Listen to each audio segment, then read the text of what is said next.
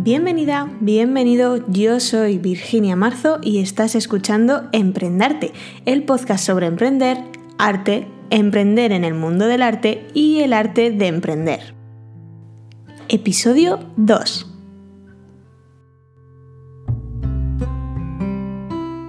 Muy buenos días, empezamos un nuevo episodio de Emprendarte.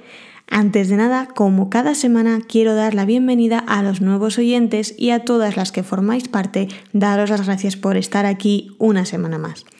Dicho esto, manos al ovillo, el tema de hoy es vender producto físico o digital. Hoy te voy a contar mi experiencia. Llevo meses reflexionando sobre este tema básicamente desde que me planteé abrir una tienda de kits de ganchillo y seguí pensando en ello cuando la tienda no funcionaba y continúo pensando en ello ahora que he dejado de lado la venta de productos físicos y me he centrado en mis patrones y diseños. Vender un producto físico es divertidísimo, realmente. Es algo muy satisfactorio vender un kit, un libro, un ganchillo. Para mí hacer paquetes es algo que me encanta, ¿vale? Sí, igual piensas que soy una friki, pero me encanta hacer paquetes. Esto de gestionar el stock, organizar estantes, verlo todo tan bien organizadito, recibir al mensajero, darle todos los envíos, ver el pedido a dónde va con tus productos. Para mí es realmente divertido. Pero también es verdad que todo esto también se puede convertir en algo frustrante y agobiante muy rápido. Acostumbrada a ver el stock fluctuar, agotarse los productos y reponerlos, cuando ves que algo se queda en la estantería indefinidamente, es frustrante y te susurra fracaso y rechazo cuando pasas al lado. La verdad es que puede machacarte. A mí al menos me machacaba se necesita ser de una pasta especial para aguantar un negocio basado en venta de productos físicos. Yo es que no sabéis lo que admiro a la gente que emprende y monta un negocio físico con su local y sus productos y todo eso. Yo hace muchos años, te cuento, no es una vivécdota, esto es un sueño, sueñécdota. Yo tenía el sueño de abrir una librería cafetería.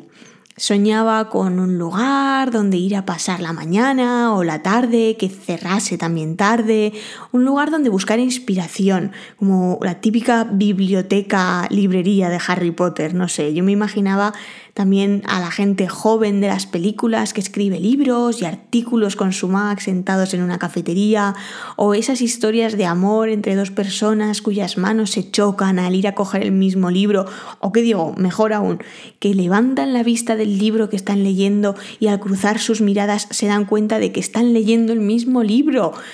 Era un sueño. Luego no sé qué pasó, que me volví extremadamente práctica y pensé que mezclar papel y bebidas quizá no era la mejor combinación. Y que tal vez si cogías un libro y te lo leías mientras te tomabas el café, al terminar lo devolvías a la estantería y eso quizás no iba a ser muy buen negocio.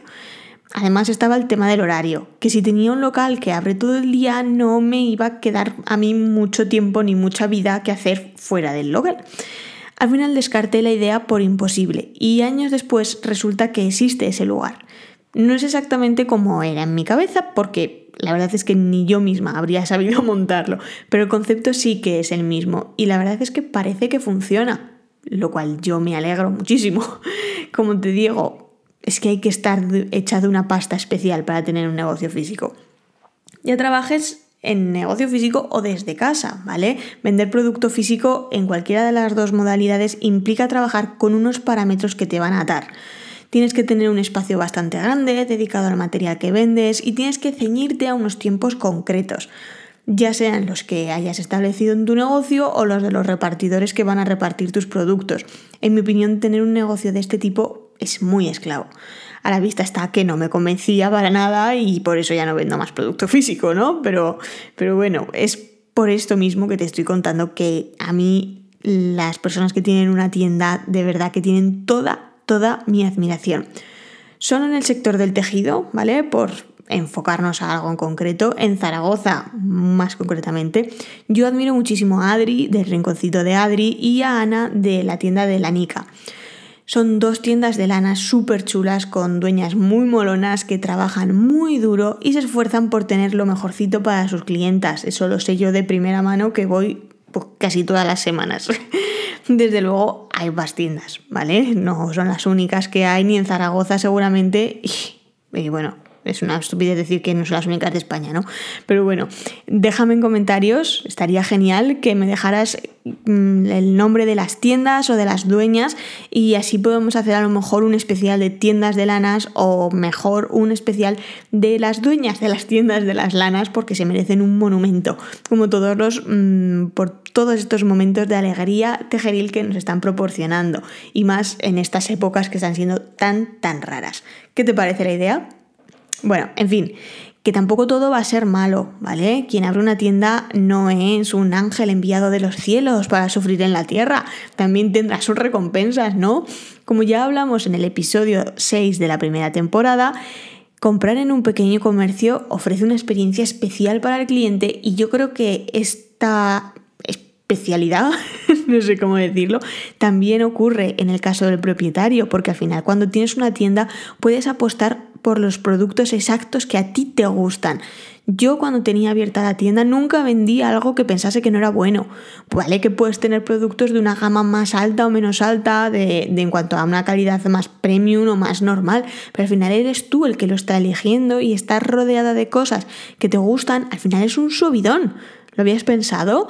Y yo es que ahora que lo estoy diciendo creo que podría estar muy bien un episodio sobre minimalismo y lo bien y la felicidad que se siente al estar rodeado de lo que te gusta. ¿Te interesaría? Bueno, Vender un producto físico al final es toda una experiencia, de eso no me cabe la menor duda, pero es una experiencia que va más allá del producto que vendes, es algo que te va a cambiar la vida. Tu forma de ver el consumo y la producción va a condicionar tus horarios, tu movilidad, tu economía, todo. Pero si tienes un sueño, no puedes, no te puedes quedar con esto último que te estoy diciendo, ¿vale? Esto es lo mismo que podrías pensar si apuntas los pros y los contras de tener un hijo. ¿No? Va a condicionar tus horarios a saco, tu movilidad y desde luego tu economía, además de tu cuerpo si eres mujer. Pero cuando se quiere realmente algo, todo eso al final no importa, porque tú tienes un sueño y harás que funcione con esfuerzo y sacrificio. Pero es que el esfuerzo y el sacrificio es la única forma que yo concibo de disfrutar de las recompensas, ¿no crees? Con esta última reflexión te dejo por esta semana y hasta el siguiente podcast nos vemos por redes sociales. No olvides seguirme y contarme si tú también tienes algún sueño que creías imposible, si has vendido alguna vez productos físicos y cómo fue o cómo está siendo la experiencia. Recuerda que si te están gustando estos podcasts me ayudarías muchísimo si los compartieras en tus redes sociales para que así cada vez llegue a más y más gente. Hasta la próxima.